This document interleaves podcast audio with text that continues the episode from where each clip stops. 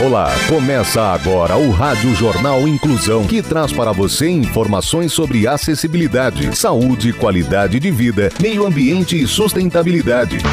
O objetivo é estimular a inclusão social e digital, divulgando matérias atualizadas sobre produtos e serviços que contribuem para a vida de pessoas com deficiência, mobilidade reduzida e da terceira idade. Jornal Inclusão.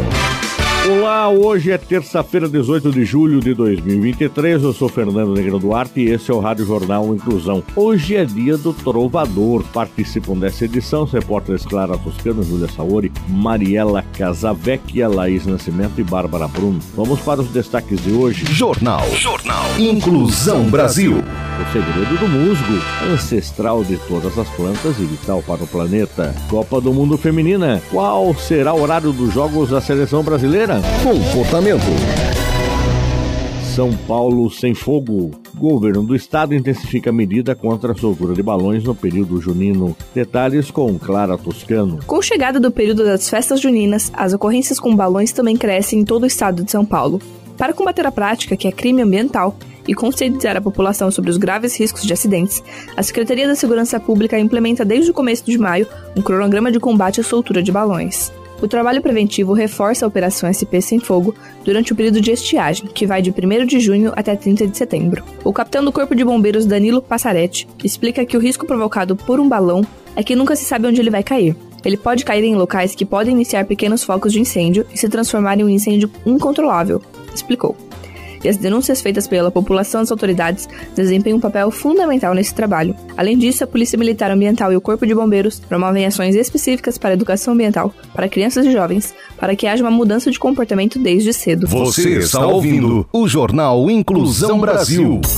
Inclusão das pessoas com deficiência no mercado de trabalho. Dá para viver sem caminhar, sem enxergar, sem escutar, com DAO, mas não dá para viver sem trabalho. Sua empresa tem responsabilidade social? As oportunidades não possuem limites. Eles podem fazer muito mais do que você pensa. Basta enxergar as suas verdadeiras eficiências. De um lado, as pessoas com deficiência aprendem uma profissão. Do outro lado, ensinam a superar limites. Divulgue vagas para profissionais com deficiência. Solidariedade. Solidariedade. Três defensores de direitos humanos morreram por mês no governo anterior. As informações com Júlia Saori. Três defensores de direitos humanos foram mortos por mês, em média durante o governo anterior, apontou um relatório das entidades Terra e Direito de Justiça Global. As violações de direitos humanos se concentraram no norte e no nordeste e atingiram principalmente indígenas e negros. De 2019 a 2022, a pesquisa registrou 1.171 violações de direitos humanos em todo o Brasil. Foram 169 assassinatos, a categoria mais recorrente foi a de ameaça, com 579 casos, metade do total. As regiões com mais registros foram Nordeste, Norte e Sudeste. Defensores indígenas e negros foram os mais atingidos pelos episódios de violência, que incluem ainda agressão física, atentados e criminalização. O estudo considerou defensor de direitos humanos qualquer pessoa ou grupo que atue contra qualquer violação de direito, a exemplos de políticos, sociais, culturais e ambientais. Meio Ambiente. O segredo do musgo, ancestral de todas as plantas e vital para o planeta. Repórter Mariela Casavecchia. Os musgos se misturam no ambiente verde da vida vegetal e parecem crescer em toda parte, quer você queira ou não. Mas esse grupo de plantas, que na verdade compreende de 12 mil a 15 mil espécies, é surpreendente. Sua resiliência quase única permite que eles cresçam em praticamente todos os lugares da Terra. Os musgos ajudam os cientistas a entender a evolução da vida e formam um dos grupos vegetais mais antigos ainda vivos. Um estudo recente de uma equipe australiana descobriu que os musgos são a força vital dos habitats em todo o mundo, melhorando as plantas e o solo em quase todos os lugares onde crescem. Mas, apesar da sua importância, o musgo é muitas vezes menosprezado, devido ao seu tamanho diminuto. Os musgos menores, conhecidos como micromusgos, medem apenas alguns milímetros de comprimento. E até o maior musgo do mundo, Dacionia superpa, é uma espécie nativa da Austrália, Nova Zelândia e ilhas do Pacífico e atinge apenas 50 centímetros de altura. Pesquisas na área em volta do vulcão do Monte Santa Helena, nos Estados Unidos, concluíram que os musgos foram uma das primeiras formas de vida a reaparecer após uma erupção devastadora no início dos anos 1980. Uma das características mais importantes dos musgos terrestres é a sua tolerância à quase completa desidratação. Quando a água é escassa, os musgos podem entrar em um estado de animação suspensa, o que reduz muito sua atividade metabólica, permitindo que eles sobrevivam até que as condições melhorem. Esporte.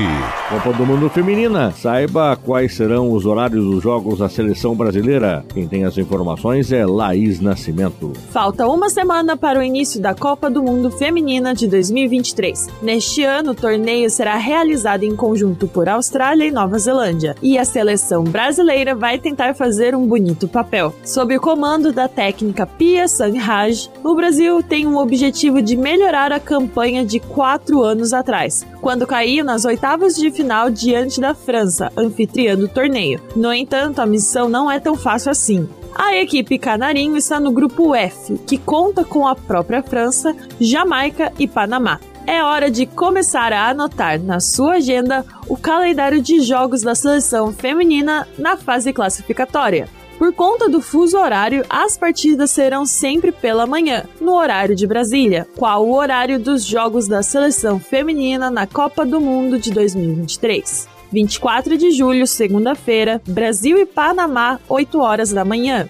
29 de julho, sábado, França e Brasil, 7 horas da manhã. 2 de agosto, quarta-feira, Jamaica e Brasil, 7 horas da manhã, no horário de Brasília. Você está ouvindo o Jornal Inclusão Brasil. De acordo com os dados da Sociedade Brasileira de Cardiologia, as doenças cardiovasculares são a causa número um de mortes no Brasil. A cada hora, 40 pessoas morrem em decorrência de doenças do coração. Entre os sintomas mais comuns do infarto estão dor no peito, que pode se irradiar pela mandíbula, ombros e braços, sensação de compressão no peito, suor, náuseas e vômitos. Fique ligado e a qualquer sinal de infarto, procure ajuda médica com urgência. História de superação. Enfermeira lembra a recuperação após transfusão de sangue. Salvou minha vida. Repórter Bárbara Bruno quem conta essa história. Diagnosticada com aneurisma de artéria coronária, AAC, ainda grávida, Daniele Moraes de Taquaretuba passou por diversos procedimentos e precisou de doação de sangue para se recuperar. Após diversos exames, a paciente foi submetida a um procedimento cirúrgico de 9 horas para corrigir o aneurisma, chamada de cirurgia de peito aberto. Mas, infelizmente, o meu bebê não resistiu, conta Daniele. Tive que tomar quatro bolsas de sangue para me recuperar. A doação de sangue salvou minha vida. É uma das coisas responsáveis por eu estar aqui hoje, contando a minha história. Existem 52 postos de coleta de sangue no interior de São Paulo, segundo a Secretaria de Estado da Saúde de São Paulo. Dados do Ministério da Saúde indicam que apenas 14 em cada mil habitantes doam sangue de forma regular. A médica Beatriz Neri Nascimento, residente em hematologia e hemoterapia, diz que o baixo estoque de sangues no país é devido ao desconhecimento por parte da população e medo quanto ao processo, que é simples, seguro e rápido. São essas doações que permitem a realização de procedimentos, servem de pontos para tratamentos quimioterápicos, além de atenderem prontamente aos pacientes vítimas de trauma. Não há substitutos para essas unidades, fazendo com que as doações sejam fundamentais para que cirurgiões, oncologistas e hematologistas possam prestar atendimento adequado aos pacientes, salienta médica. Para mais informações de doação de sangue, acesse o site prosangue.sp.gov.br.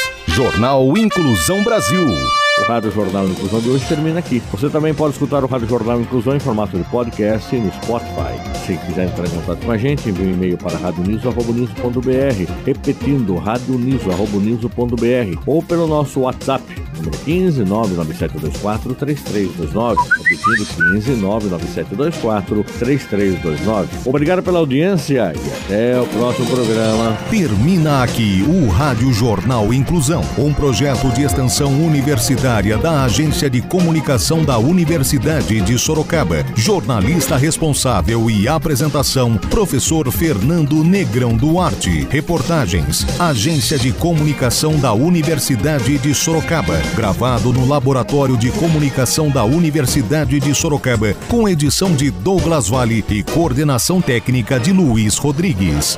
Até a próxima edição.